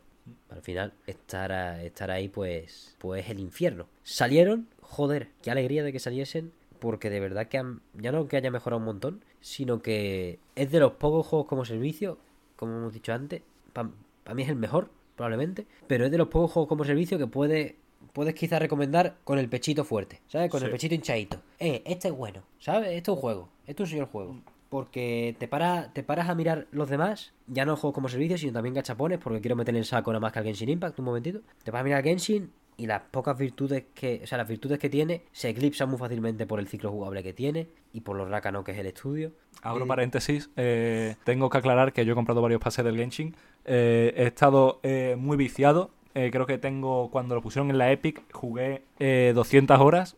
Y antes de eso ya me había pasado los juegos hasta el punto de, de que ya no había más historia. Eh, pero eso a- posterior, perdón, anterior a que lo pusieran en la Epic. O sea, le tengo un vicio muy gordo. Pero eh, está claro que tiene sus fallos. Eh, mi joyo no da ni un euro, no da ni, ni media protogema. Así le maten, le, le pongan una pistola en la cabeza y, y las recompensas diarias son de risa, son una completa basura. Es que ya no, ya no es cuestión de protogemas también. Los artefactos, farmear artefactos en este Sí. puto juego. O sea, es perder. Si te centras en ello, es perder la vida. Perder semanas en conseguir eh, la build concreta de un personaje, eh, la resina, da ganas de pegarse un tiro en el pie y, y dejarlo que se desangre. Y y lo peor de todo de, de Genshin Impact es que sus datos financieros son tan alentadores. Quiero decir, el juego no mejora, como mejoró Honkai Impact Zero, por ejemplo, del mismo estudio, porque ha tenido unas ventas tan ridículas que no les hace falta al final. Y ese tipo de cosas, como las empieza a mirar con buenos ojitos los estudios occidentales más rácanos, no voy a mencionar a Ubisoft, eh, cuidado con los juegos que se nos pueden venir en el futuro. Porque Genshin puede estar muy bien, como gameplay y tal, al final copia Breath of the Wild no va, no va a estar mal. Su próximo juego, el shooter este, puede estar muy bien también, pero cabrón, como sigan apretando las tuercas, como aprietan, no me imagino el futuro de este tipo de modelos de negocio a dónde va a parar. Por eso, Destiny 2, pues es un buen oasis ahí, en el que pues la comunidad más metida tiene polémicas con que quizá las expansiones les falta contenido porque se centran demasiado en pulir el que, el que sacan, pero sale muy poco, pero yo creo que sí se soluciona. Ese es el único pero que le puedes echar al Destiny quizás, que si eres uno de los santos veteranos que lleva ahí desde que lleva ahí 5 años, pues a lo mejor le cuesta ya un huevo pensar que le compensan esas expansiones. Pero joder, para uno que se ha hecho un mes al año, es una epilepsia muy loca. Si no has jugado al Destiny 2, sobre todo, si puedes pillar a un amigo, dos o un grupito, eh, es una locura. Además tiene ya, tiene ya crossplay, ¿eh? Sí. O sea que ya no hay excusa. Ya el- tu colega no tiene una excusa. Tu Instálatelo. colega que dice, nah, tengo la Play, no, no puedo, no, está guay. Eh, ese, ese ya la ha cagado. Ese, ese ya está en tu grupo. Claro. Es gratis. Tiene crossplay. Y tiene inicialmente de base contenido a raudales. Y ya si pagas las expansiones y, y no juegas todo. Que, que está feo que diga esto porque al final los juegos tienen que estar. Pues no sé si. Esto ya es un debate distinto que no sé cómo no sé cómo encararlo porque nunca me he visto yo en la tesitura de estar sin contenido mientras juego un juego. Nunca he estado en la tesitura yo de quedarme sin. Pero sí entiendo, puedo llegar a entender que Destiny 2 es un juego en el que te quedas sin antes de la cuenta por lo que pagues por las expansiones o por porque es un juego pensado para dedicarle eh, más horas de lo normal. No lo sé, la verdad. Es que eh, eso ya es un terreno fanganoso en el que quizá mm, hay gente que se queje por la falta de contenido de un juego, pero que le haya echado 400 horas y es como, "Va, cabrón, le has hecho 400 horas, no te puedes quejar verdaderamente. Pero luego hay experiencias jugables que sí, por ejemplo, Halo Infinite multijugador, sí me parece, me puede parecer un juego al que se puede decir que le falta chicha. No por la base que tiene, la base es perfecta, ya lo hablamos en el programa con Víctor, hace ya, pues no sé cuánto, porque no sé cuándo vais a escuchar esto, pero lo pondré en la descripción del vídeo o, o en una tarjetita, tarjetita de esas de, de YouTube, no, sé cómo lo haré, pero lo, lo podéis consultar porque subido está subido, es Halo Infinite. Ese juego al final, eh, que sí, le puede faltar contenido, en una temporada pobre, con pocos modos, con pocos mapas, muy larga, pero quizá Destiny 2 está en esa tesitura de, oye, quizá no es para tanto mi problema. Mi, mi problema es quizá que es más... No, no quiero achacarlo a la gente porque no conozco no conozco la comunidad y no estoy ahí para medir bien el contenido, pero quizá es quizá está en ese umbral de, che, si me puedes echar 40 horas, a lo mejor no me falta tan- tanto contenido. Sí. Eh, bueno, nosotros nos quedamos sin contenido un mes después de empezarlo. eh, Y era, el, era juego base. No sí, compramos ni media expansión. Efectivamente. O sea, pero yo creo, sí, te entiendo. Eh, la gente que lleve eh, mucho tiempo, o sea, salió en 2015 el juego, según tú has dicho, o 2017. 2017, 2017. ha, ha llovido. Entonces, la gente que haya empezado desde el principio eh, cuando salió, pues claramente ahora no tiene nada, o sea, no tiene nada que jugar. Y bueno, que salga una expansión, lo, seguro que lo pillan con ganas. Y si tiene poco contenido, tiene, lo- bueno, poco contenido para Destiny, a lo mejor son 40 horas, que tampoco Claro, es, es eso. tampoco es poco, ¿sabes? Eh, pues puede, ser- puede ser razonable que se enfaden. Hombre, sobre todo viendo las hojas de ruta, que si ya te has fumado, si en mayo, por ejemplo, ya te has fumado la reina bruja, y quizá no solo ya sea cuestión de la falta de contenido en la expansión per se, que puede tener, puede ser más o menos humilde en cuanto a densidad de contenido, sino que a lo mejor Bungie descuida mucho el juego entre expansión y expansión, y ya solo te ofrecen contenido si sueltas 40 pavos cada 6 meses o cada año. Ahí ya sí hay un problema, ahí ya sí puede haber un problema, más allá de la cantidad de contenido que sea, porque lo que no se deben olvidar es que eso, en primera instancia, se volvieron gratis porque no coló a 60 pavos. Y quizás no cuela o deja de colar a 40 pavos el año. Si no lo cuidan más allá de dar cosas a los que hayan pillado la expansión solo o, o a todos a lo largo del año, más allá de la fecha indicada que sea esa expansión de historia, más niveles, más modos, más, más pase, lo que sea. También ha habido varias ñapas de que había mucho contenido que no podías obtener si no comprabas la edición deluxe, que ya no son 40, ya son más. En fin, ahí ya Bungie está en ese terreno fanganoso en el que no se debería meter porque de verdad que tiene un juego Vamos. excelente. Excelente, sí. Es que es que es, es tiritos hasta donde hasta donde puedes conseguirlos de bien. Pero lo- no solo los tiritos, es mm, también el movimiento, ¿sabes? No, sí, sí, sí, lo incluye. Cuando, cuando tú vas corriendo, ves un enemigo eh, en la otra punta del mapa, le pegas un tiro en la cabeza, vas corriendo todavía más rápido, otro, otro, otro, es, es un, un flujo, El flow, muy- el flow, el flow. un flow muy, mm, incluso podría decirte que se parece a Doom y todo. Sí, es que es ritmito, es ritmito. Al final, los shooters que más nos gustan a nosotros, quizás, ya cada uno tiene sus gustos, pero mis, mis tres shooters, Doom, Vanquish y probablemente eh, Halo 2, que para mí es el Halo más dinámico, porque en el momento en el que tú abres el juego, es que vienes de Halo 1, que bueno, Virgin, jefe maestro, con un solo arma, llega a Halo 2, Chad, jefe maestro, pulsa LB para ponerte un arma en la mano izquierda. Estás loco, estás loco. Te vuelves loco. De Bungie, también, Halo 2. O sea, no hay, no hay más que hablar. Ojalá, eh, a lo mejor eso en una próxima expansión lo ponen en Destiny y la gente se vuelve loca. Armas dobles en Destiny 2 debe ser... O sea, eso ya está escrito en la Biblia, vamos. Eso ya es el, el evangelio... El evangelio por San... Ahí volvemos, ¿eh? Otro, otro Sí, sí. mesecito, ¿eh? El evangelio por San Bungie. O sea, ese... la- una expansión en la que metan dual wielding. Te Imagínate de espadas y de... Llevas dos pistolas pequeñas y dos espadas. Igual, igual para mi arma, que es el arco, no tiene puto sentido llevar dos arcos. Y yo como el bicho del Elden Ring, las marionetas, verdad, que tienen cuatro arcos y van... ¡Eh, qué asco! Que son más feas que sus muertos. Hablando del Doom. Increíble. Recomendado. Doom 2016 es una obra maestra. Doom Eternal está incluso mejor, pero lo ha jugado menos gente. Mm, o al menos Ángel, al menos no lo ha jugado, entonces no quiero Yo no meterme, muy en profundidad. Está en Game Pass, debería jugarlo de una puta vez. Mira, tengo un código de un mes de Game Pass que me había propuesto pasarme Yakuza Like a Dragon, que lo voy a hacer. Otro juegazo. Eso. Recomendadísimo. No, el día que yo me pase Yakuza Like a Dragon, hago un especial en el podcast en el que. bueno, de una hora. Y le digo, Jiménez, te puedes ir. A ver, a ver, te puedes ir. Voy a estar aquí un rato. Me pongo música de, de bar japonés y empiezo a, empiezo a hablar. Vaya. Me he visto yo de barman, me siento ahí detrás, me pongo a fregar un vaso con un pañuelo blanco. ¿Qué quiere, señor? Basta, eh, tengo unas putas ganas de meterme eso por el culo. Pero claro, hay que saber dónde meter el código del mes de Game Pass. Ahora no que estamos de exámenes. Sí. Pero en junio, 1 de junio, Se puede venir, ¿eh? Se viene. ixo facto. Y me paso en Like a Dragon en dos semanas y el Doom Eternal en una. A tomar por culo. El, el Doom Eternal yo, te lo- yo creo que me pasé en cuatro días o así. Uf, Y no, y no fue jugando solamente a eso. O sea, es- es- la campaña es cortita. bien. Pero el multi del Doom, ¿eh? Doom Multi. ¡Qué cosita! ¡Qué cosita es el multi del Doom! Doom Multi. El 2016 ya era. Sí. Joder, es que era bueno hasta.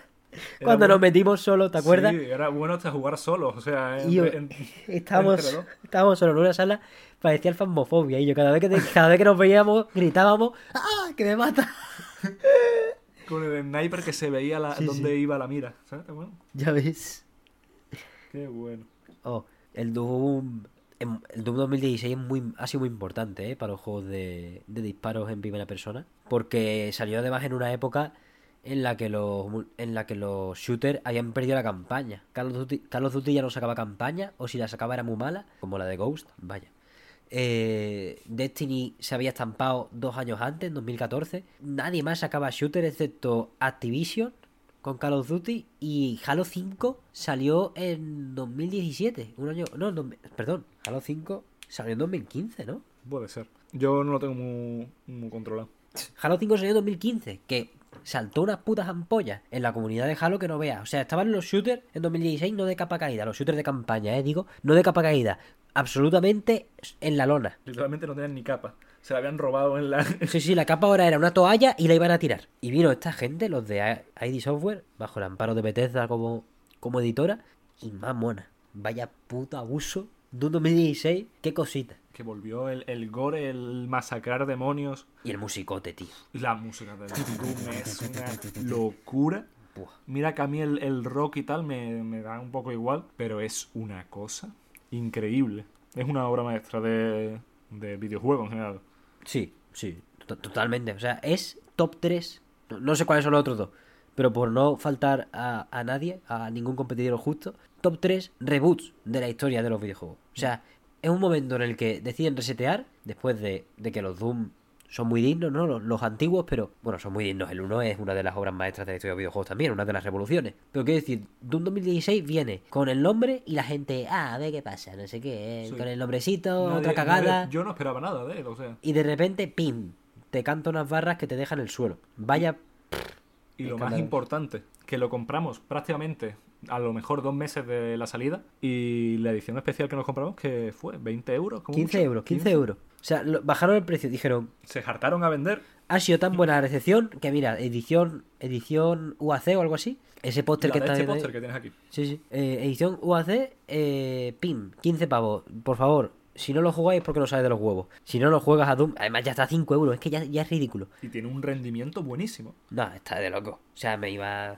Lo, puedo- lo puedo Oh. jugar hasta en el portal de mi madre, que tampoco tiene una que ver, donde tiene una 1050 y lo puedo jugar al máximo. Si a mí me iba de loco y tenía una 9, tenía una 950 por aquel entonces. Un rendimiento buenísimo. Es Espectacular. increíble el juego. Que, que no tiene fallo, no puedes buscarle fallos, que no lo tiene. Y ya Doom Eternal, pues más de lo mismo. Más de lo mismo y mejor. O sea, es increíble. Doom Eternal, lo único que he visto es que hay gente a la que les tomaga el plataformeo, pero a mí me gusta. Mm. Así que, en cuanto le meta las zarpas, me voy a volver loco. A ver, también te digo una cosa, ¿eh? Destiny 2, un juego súper indiscutible en contra tiros, impresionante. Doom 2016, mejor bajo mi punto de vista, pero al final lo podemos meter hoy en el mismo estamento de juego de tiritos súper indiscutible, súper tal. Doom Eternal lo mismo. Joder, ¿cómo sigues igualando el listón? De hecho, me acabo de dar cuenta de una cosa. Dime. Que el Destiny 2 es tan gracioso y tan divertido que yo creo que no tiene prácticamente ni música de ambiente.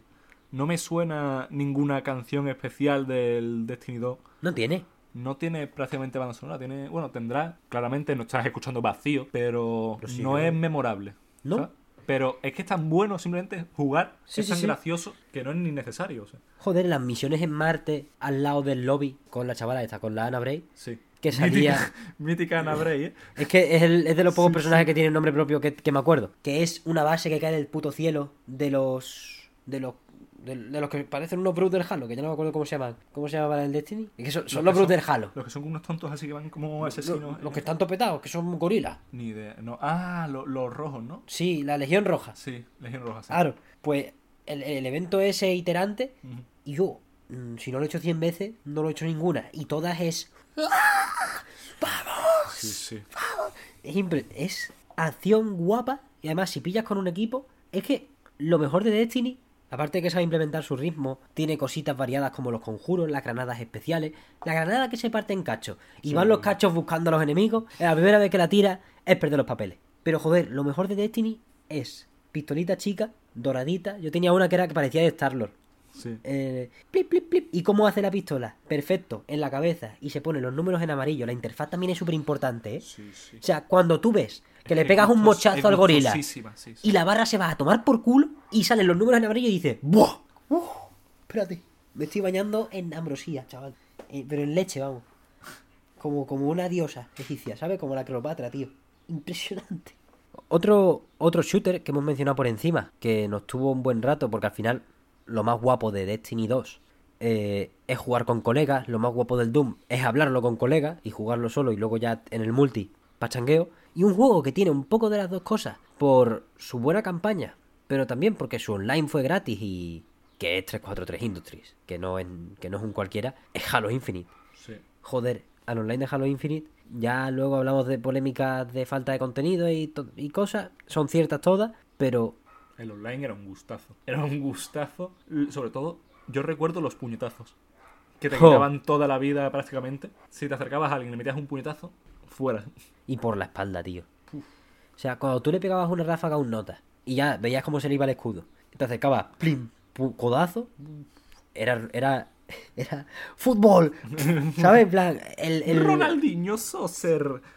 era impresionante, es como estar en una eh, rugby, tal cual, Lo- los, los típicos gilipollas de la serie cliché americana de rugby, que son los que defienden y son totochos y son muy tontos, porque les pega la cabeza, pues eso, eh, Halo Infinite, ahí eh, está dispuesto para eso. ¿Cómo se nos notan los colores de, que nos gustan los, los shooters con estética de armadura y tal? De También. personaje tocho con armadura. Del Doom, del Halo, Es que ya te del digo. Destiny. y, y yo meto otro, te meto el Vanquish, que, que el tío lleva una armadura más finita, pero no vea lo que corre. Y joder, Y que cómo se Vanquish. desliza, ¿eh? Cómo Van- se desliza. Vanquish es, Cómo limpia el suelo. Lo tiene, lo tiene en pulcro, ¿eh? es la puta rumba.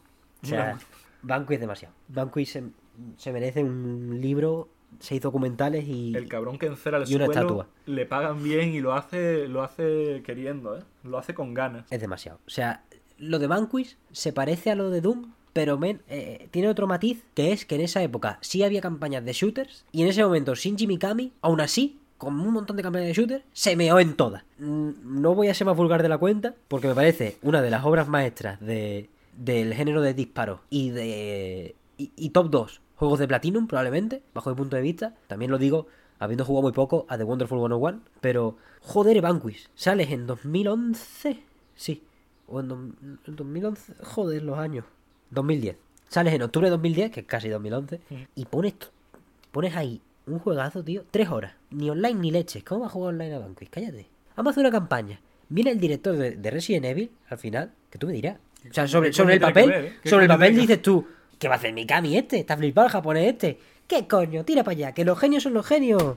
Pin, Vanquish, juegazo, se mea prácticamente, se mea prácticamente en cualquier Halo, me da igual. Y en cualquier Call of Duty y, y- y que me, me- me presenten cinco campañas mejores que la de Vanquish y hablo de jugabilidad. Al final la historia de Vanquish también es un poco parodia de peli americana de salvar el mundo, que se nota que es parodia y que no es El, mal, el propio, mal el propio general del principio, ¿no? Que es un, un soldado americano, ¿no? La, Sí, sí. eh, la cinemática del principio es que hay un ataque en Estados Unidos, ¿no? Sí, sí, que atacan, atacan a, atacan, no sé si era San Francisco, pero, pero es literal. O sea, es literal, parodia de peli americana y está ahí el, el general con el San Gideon, que, que la primera frase que dice, prácticamente, o, o- o de las diez primeras, es que le dice la, la pava por el micro, que está rindiendo bajo mínimos y dice, es la primera vez que una mujer me dice, me dice eso. Y es como, pero, vale, ya sabemos en qué tono estamos, de tontería, tontería. A Vanquish no vamos por la historia, aunque acabe en un cliffhanger y se merezca una segunda parte. Pero no se la merece, porque a mí me importe mucho lo que le pase al bueno de San Gideon. Se la merece porque lo que quiero es ver eso otra vez. Nuevos niveles, más niveles. O sea, me paso Vanquish 8, 7 veces, 8 veces. Me la pasaría otras 8. Pero joder, Vanquish 2, por favor. Es que es demasiado, tío. Es demasiado. Venimos reivindicando Fallout New Vegas 2 y, Sí, y sí. Vanquish 2. Joder, es que dime mejor campaña electoral que esa. También, también vamos reivindicando DLC de Elden Ring. Eh, se necesita, gracias. Ah, pero eso está, eso ni Sí, eso, está- no, pero eso, eso va a salir. ¿no? Claro, eso ni Como, cotiza. como ha vendido, mañana me lo anuncian. ¿no? Es más, es la bala del Geoff para los Game Awards. No para esto, no, no para ahora, para, lo, para el que Summer Game Sí. Fest. No, porque este va a ser una mierda, te lo voy diciendo yo. Va a ser, Joder, este va a ser un, una de- ñapa de mierda. Llevo, llevo diciendo Y esa el, puta y el mierda. año, el año que viene va a ser. vamos a ir en plan, bueno, esto va a ser otra puta mierda. De repente dicen, DLC del Den Ring sale en dos meses. Y salió. In- invitado especial, Caballero Esclavo Gael. Y me coge del centro, me coge del centro de gravedad Front Software y me, me alza dos metros, me quedo flotando, vamos. Buah, qué cosa, eh, Caballero Esclavo Gael. Lo más grande de que Dark. Souls ya hablaremos otro momento. Sí, se merece, se merece un Se programa merece largo. otro programa de tres horas y ya. Y bueno, en verdad, íbamos a hablar de. ¿Has visto que íbamos a hablar de la esta de Halo Infinite? Cinco minutos y he metido el Vanquish. Metió el Vanquish a- a- Pero- por debajo de la alfombra y... Propaganda. Eh, puede que no lo parezca, pero dirijo este programa. Y lo dirijo. y parecerá que lo hago bajo cuerda, pero al final entran todas. al final entran todas. Y es un gusto, es un gusto en verdad hablar de, de estos shooters así. Porque hacen falta, hacen falta shooters con campañitas buenas. Ojalá no dejen de estar. Y, y importante, te lo pregunto a ti como fan de Fallout, porque yo no he jugado tanto. Importante que a veces sean cortitas, ¿eh? Porque Fallout está guapísimo, Fallout New Vegas está guapísimo, pero campañitas cortas, cuidado, ¿eh? Eh, no te voy a mentir. Me sacan a mí un Fallout de 400 horas. eh, no me vuelves a ver. No, eso está claro, eso, eso está claro. Igual que yo, con el Skyrim. Yo no te voy a mentir, a mí me gustan largas. eh, ¿Sí? Eso lo puedes sacar de contexto si quieres. eh, pero, pero a mí me pones una campañita de un Fallout y. Y joder, como que gana. El otro día dije, eh, creo que tengo echadas 70 horas al Fallout New Vegas. Lo miré, tengo 150. y, y luego dije, bueno, pero creo que al Fallout 4 no le he echado tantas. Y tenía 120. Bien, no eran tantas. Al, al único que le he echado menos es al 3 porque no me hace mucha gracia. Los gráficos son literalmente exactamente iguales que el Fallout New Vegas, pero tiene, el Fallout New Vegas tiene como más encanto. Eh, pero me los he pasado todos. Salvo, salvo el 1 y el 2, que eso ni, ni- ni falta que hace. Pero eh, eh, bueno, y el 76, que es, da para otro podcast. Sí. Bueno, en verdad lo podemos manear y ya está. Sí, lo podemos manejar. y, y, bueno, que también te digo, Bethesda, los online que me hace, los juegos online que me hacen, son un poco una mierda, ¿eh? No, No, a, a mí no voy a Fallout discutir. 76 y, y luego el de Scrolls Online no he visto interfaz gráfica y todo y todos los gráficos de un juego más feos en mi vida. Bueno, sí, Dragon Age Inquisition, pero Ya ves. pero también ah, Bueno, al final, yo creo que en primer. Fallout 76, objetivamente malo. O sea, no hay más que hablar. Le falta de todo. O al menos ya, a lo mejor ya no bueno, tanto. creo, creo que le han dado le han dado un tiento y le han sí, arreglado o sea, ciertas cosas. han arreglado lo que había que arreglar para que fuese un juego Sí, digno. ya cuando esté bien, a lo mejor me meto, o cuando no haya personajes, no, perdón, no haya personas jugando. Que a mí la verdad que la experiencia de Babylon's Fall de, de- del Fallout 76 me apetece. Let me solo it. Sí, let let, me- me, let me solo. Let me solo it. Pero eh, eso, yo creo que Fallout 76 peor que el del Scroll Online, eso está claro, aquí hay consenso, probablemente. Pero es que al mismo tiempo creo que no son juegos para nosotros. Yo no juego en MMO en mi puta vida. Yo le he echado 800 horas al Black Desert. Ah, bueno. Soy probablemente público eh, que, que le guste esas mierdas, Sí. pero es que es muy feo, tío. No, Las es feo. Las es feo. armaduras y tiene como un tono. Tiene como si tuviera una máscara el juego. Tiene un tono sepia que no mola una mierda. Y en las regiones principales de, de volcanes y tal del principio, pierde muchísimo porque está todo el rato el cielo nublado, tío. Y cuando jugamos nosotros solo estaba en inglés, que yo no me enteraba de qué coño estaban hablando lo- la, la gente.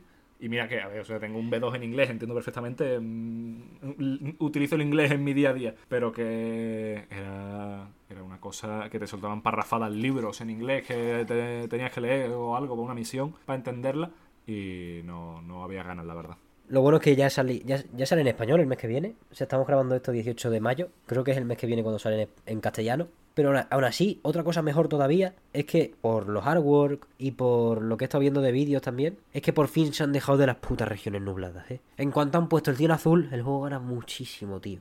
O sea, yo me acuerdo también de eso de... En el, en el propio Skyrim, la iluminación normal del Skyrim, no, digo ya, o sea, pa- para su época perfecto, pero es lo que peor ha envejecido claramente y evidentemente también por los saltos que había en la tecnología de la iluminación, con el ray tracing y con lo que se va a venir ahora en un Real Engine 5, pero es que es lo, lo que peor ha envejecido y lo que más agradezco que empecé se arregle fácilmente por los mods, porque la iluminación del Skyrim cuando yo lo empecé a jugar es infame. O sea, cuando nieva y estás en la, en la tundra tranquilo, o sea, en tu bosque nevado, es, un, es el juego más gris que te has hecho en cara en tu puñetera vida. Es muy terrible. O sea, es algo que, que más allá de lo que me puede impresionar ahora en el momento, el del Scroll 6, por la tecnología que tenga del momento, es algo que deben... Es verdad que estaba hasta anunciado, yo, no me ya ni me acordaba, porque es que lo van a correr tanto tiempo que no, No, si me voy a No sacar... ni- Voy a- tener un sobrino no antes. tenía ni en cuenta.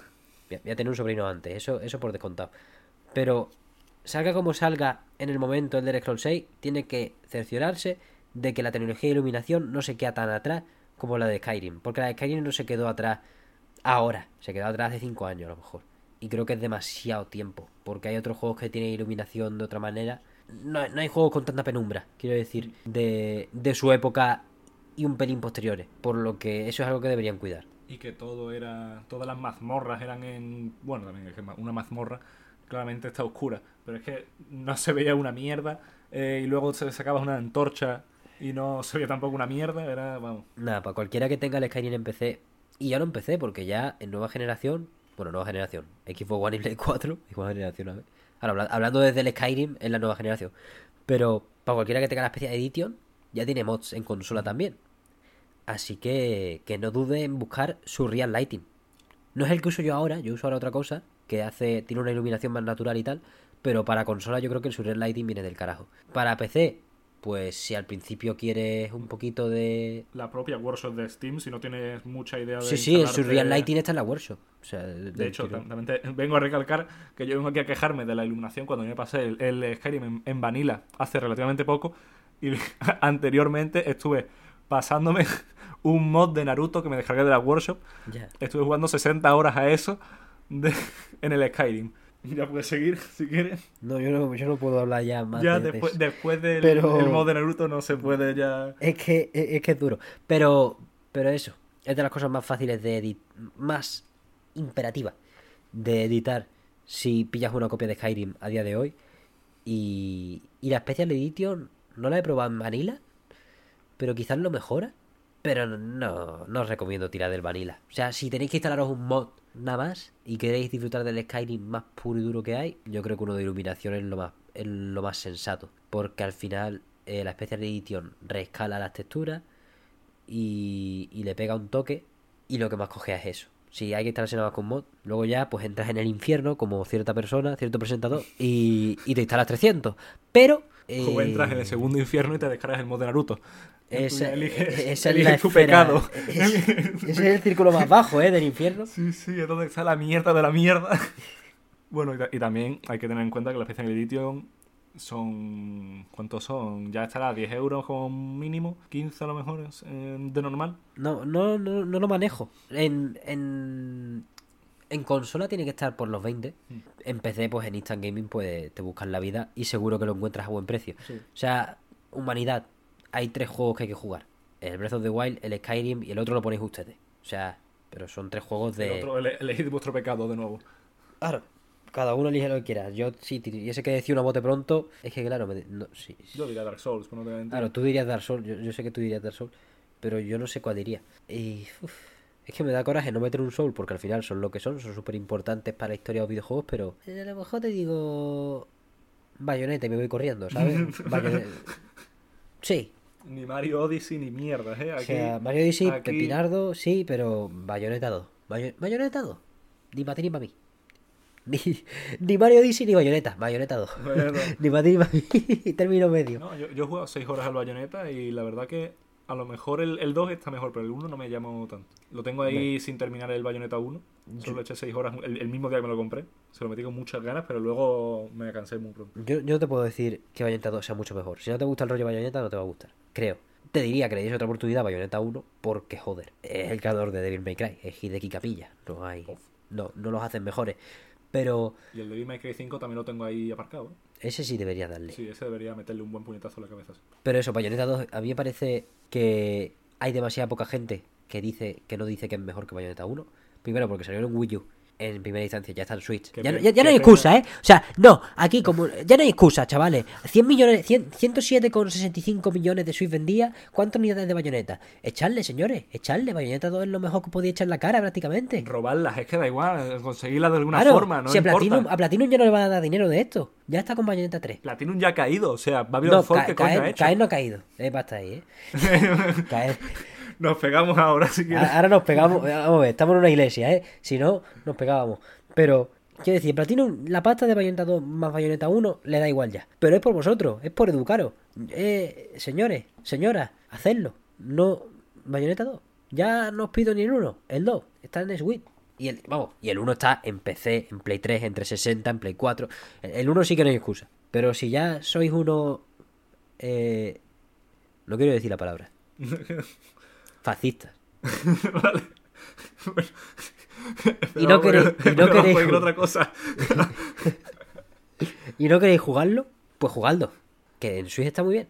Y ya luego pues calentamos todos para el 3 y hacemos círculos de sabios aquí, mesa redonda, Bayonetta 3, mejor juego de la historia, sí o sí. Esa es la... Esa es la... Ese será el título. ¿Cómo ha rebotado Nintendo de la, de la Wii U, eh? Ha metido una salvada desde que salió la Switch. Es que la Switch es lo más grande que hay, sí, tío. sí, ah, vamos. La, la- la Switch es demasiado, tío. O sea, From Zero to Hero, eh, es increíble. consola híbrida, tío. Sí. O sea, eso es una cosa que todavía estamos dando por hecho demasiado rápido. Nintendo ha sacado de la puta manga una consola híbrida.